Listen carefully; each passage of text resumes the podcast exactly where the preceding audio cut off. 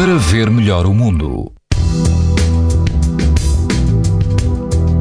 As temperaturas sobem hoje ligeiramente. Todo o país vai apresentar risco alto e muito alto de exposição à radiação ultravioleta. As exceções são os distritos de Vila Real e da Guarda, onde o risco é moderado.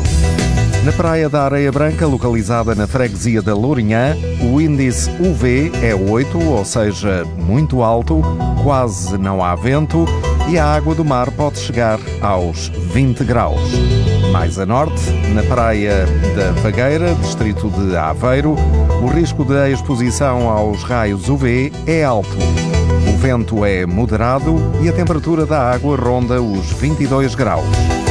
Se estiver a sul do país, no Algarve, na praia do Ancão, o índice UV é 9, numa escala onde o máximo é 11.